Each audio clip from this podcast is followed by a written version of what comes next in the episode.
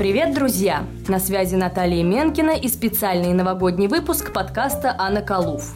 Я сейчас скажу очень очевидную вещь, но всем известно, что Новый год приходит каждый год. Факт неоспоримый. Мы наряжаем елку, готовим еду на 10 дней вперед и в суматохе бегаем за подарками.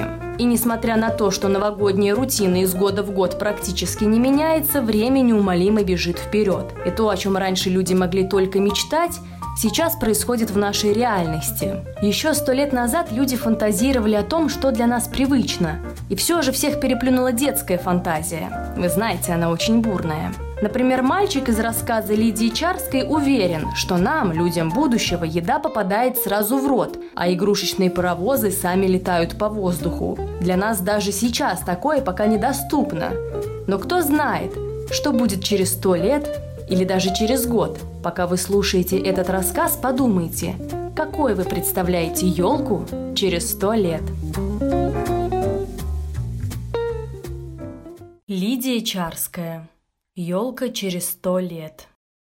Папа и мама плотно прикрыли двери столовой, предупредив Марсика, что в гостиной угар, и запретив мальчику входить туда. Но восьмилетний Марсик отлично знает, что никакого угара там нет – Вообще, маленький Марсик знает, что с того самого года, как он начинает помнить себя, всегда, каждое 24 декабря, то есть в самый вечер рождественского сочельника, в гостиной постоянно неблагополучно. То там случается угар, как и в нынешнем году, то открыта форточка, то папа ложится после обеда отдыхать не у себя в кабинете, как это во все остальные дни года, а непременно там – то к маме приходит портниха, и она примеряет там же очень обстоятельно и долго новое платье перед большим трюмо. В первые годы Марсик очень легко поддавался на эту удочку. Он верил и угару, и форточке, и папину отдыху, и портнихе. Но за последние два сочельника мальчик настолько вырос, что понял, зачем его дорогие мама и папа прибегали к этой невинной хитрости. Ларчик открывался просто. В гостиной украшали елку. Ну да, очаровательную зеленую елочку, которую каждый год устраивали сюрпризом для Марсика. Сидеть и ждать в столовой становилось скучно. В большом камине догорали, вспыхивая алыми искорками дрова. Ровно, светло и спокойно светила электрическая лампа. Таинственно белели запертые в гостиную двери. А из-за двери другой соседней со столовой комнаты доносился мерный голос большого Володи – Володю недаром все называли Большим. Он был вдвое старше Марсика. Он был вдвое старше Марсика. И в будущем году должен был кончить реальное училище. Сейчас в комнате Володи сидел Алеша Нетрудный, его закадычный товарищ, которому Володя зачитал заданное им, реалистам, на празднике письменное сочинение. Большой Володя был очень прилежен и трудолюбив, как и подобает быть взрослому юноше. Он успел уже до праздника написать сочинение и теперь читал его вслух нетрудному. Вначале Марсик очень мало обращал внимания на Володина чтение. Все его мысли были заняты елкой. Радостно замирало сердечко предчувствием того светлого и приятного, что должно было случиться сегодня же. Скоро и очень скоро. Вот пройдет еще полчаса, может быть час времени, и распахнутся двери в гостиную. Появится на пороге их сияющая мама и протянет руки к Марсику – и, обхватив его за плечи, поведет в гостиную. А там она уже ждет его. Она, ветвистая, зеленая, яркая красавица, сулящая столько радости и утех Марсикину сердечку.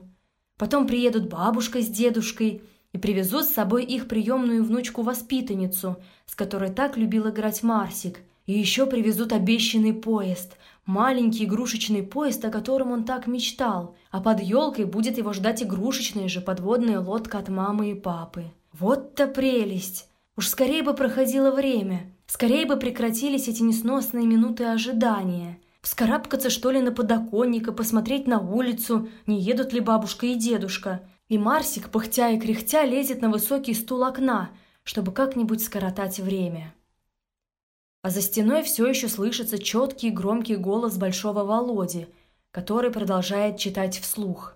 Люди делают все новые и новые изобретения. Они научились уже летать по воздуху на особых машинах, называемых аэропланами и дирижаблями. И весьма возможно, что через сто лет люди будут летать по воздуху в особых поездах, точно так же, как ездят теперь по железным дорогам. Кроме того, люди изобретают все новые и новые машины. Так что, вероятно, через сто лет все то, что теперь делается руками, будут делать машины. И даже прислугу в доме будут заменять особые машины. Марсик долго прислушивался к чтению Володи. В его мыслях то и дело теперь носились обрывки прочитанного братом сочинения. А в окна сверху смотрели золотые звезды и холодное декабрьское небо. Внизу же на улице стояла веселая предпраздничная суматоха. Люди шныряли с покупками и елочками под мышкой. Марсику хорошо были видны фигуры прохожих, казавшиеся крохотными благодаря расстоянию, отделяющему их от окна пятого этажа, у которого приютился скорчившийся в клубок мальчик. Вдруг темное пространство за окном озарилось светом. Марсик даже вздрогнул от неожиданности и зажмурил глаза. Когда он их раскрыл снова, то остолбенел от удивления.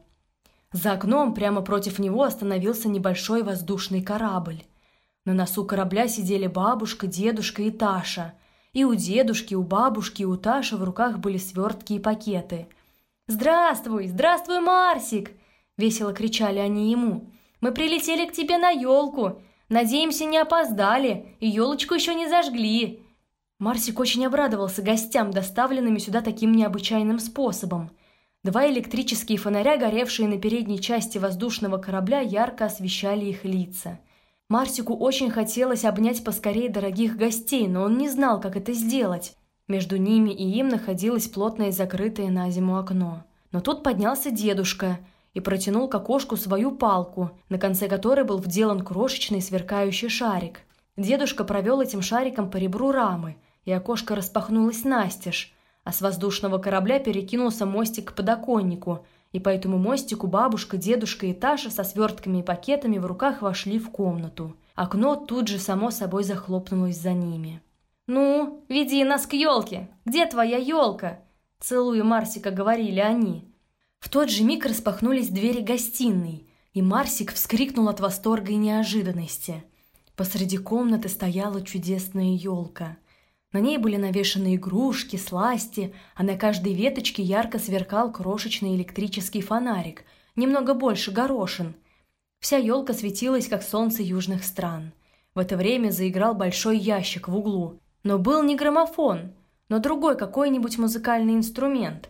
Казалось, что чудесный хор ангельских голосов поет песнь Вифлеемской ночи, в которую родился Спаситель – «Слава вышних Богу и в человецах благоволение!»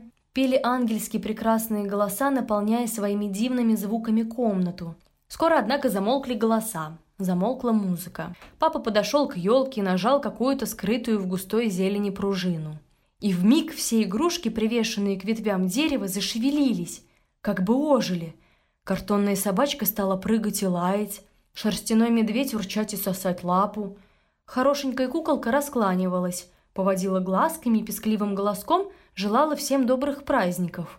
А рядом паяцы Орликин и Коломбина танцевали какой-то замысловатый танец, напевая себе сами в полголоса звучную песенку. Эскадрон алюминиевых гусар производил учения на игрушечных лошадках, которые носились взад и вперед по зеленой ветке елки. А маленький негр плясал танец, прищелкивая языком и пальцами. Тут же в небольшом бассейне нырнула вглубь подводная лодка, и крошки пушки стреляли в деревянную крепость, которую осаждала рота солдат. У Марсика буквально разбежались глаза при виде этих прелестных самодвижущихся игрушек. Но вот бабушка и дедушка развернули перед ними самый большой пакет, и перед Марсиком очутился воздушный поезд с крошками-вагончиками, с настоящим локомотивом, с малюсенькой поездной прислугой – Поезд, благодаря каким-то удивительным приспособлениям, держался в воздухе, и когда дедушка нажал какую-то пружинку, он стал быстро-быстро носиться над головами присутствующих, описывая в воздухе один круг за другим. Кукольный машинист управлял локомотивом, кукла-кондуктор подавала свистки – Куклы-пассажиры высовывались из окон, спрашивали, скоро ли станция, ели малюсенькие бутерброды и яблоки, пили из крохотных бутылок сельтерскую воду и лимонад и говорили тоненькими голосами о разных новостях. Потом появилась из другого пакета кукла, похожая как две капли воды на самого Марсика, и стала декламировать вслух басню Крылова «Ворона и лисица». Из третьего пакета достали военную форму, как раз на фигурку Марсика – причем каска сама стреляла, как пушка, Винтовка сама вскидывалась на плечо и производила выстрел, а длинная сабля побрякивала, болтаясь со звоном то сзади, то спереди. Не успел Марсик достаточно наохаться и наахаться при виде всех этих подарков, как в гостиную вкатился без всякой посторонней помощи стол-автомат. На столе стояли всевозможные кушанья. Были тут и любимые Марсикина кулебяка, и заливное, и рябчики, и мороженое, и сладкое в виде конфет и фруктов. «Ну, Марсик, чего тебе хотелось бы прежде скушать?» Ласково спросила его бабушка, в то время как невидимая музыка заиграла что-то очень мелодичное и красивое. «Рябчика!» – быстро произнес Марсик. Тогда бабушка тронула пальцем какую-то пуговку внизу блюда, и в тот же миг жареный рябчик отделился от блюда и перелетел на тарелку Марсика. Нож и вилка опять по неуловимому движению кого-то из старших также без посторонней помощи прыгнули на тарелку и стали резать на куски вкусное жаркое. Нож и вилка опять по неуловимому движению кого-то из старших также без посторонней помощи прыгнули на тарелку и стали резать на куски вкусное жаркое. То же самое произошло с кулебякой и заливным. Утолив голод, Марсик пожелал винограда и апельсинов, красиво разложенных в вазе. Опять была тронута какая-то кнопка – и сам с собой апельсин, автоматически очищенный от кожи, прыгнул на Марсикину тарелку. Тем же способом запрыгали и налитые золотистым соком ягоды винограда. Марсику оставалось только открывать пошире рот и ловить их на лету. «Ну что, нравится тебе и такой ужин? А елка понравилась?» С улыбкой спрашивали Марсика его родные. «Папа, бабушка, мамочка, дедушка, что же это значит?» Ответил им весело и радостно изумленный взволнованный Марсик. А то значит, мой милый, что это елка и ужин будущих времен. Такие чудесные елки увидят, может быть, твои внуки, тогда, когда люди изобретут такие приборы и машины, о которых теперь и мечтать нельзя», — отвечала ему мама и крепко поцеловала своего мальчика. На самом деле не одна только мама поцеловала крепко-крепко заснувшего и свернувшегося в клубочек на подоконнике Марсика. Целый град поцелуев сыпался на него. «Проснись! Проснись, Марсик! «С праздником Рождества тебя поздравляем!» Слышались вокруг него добрые ласковые голоса бабушки, дедушки, мамы, папы и Таши. И они протягивали мальчику привезенные с собой подарки.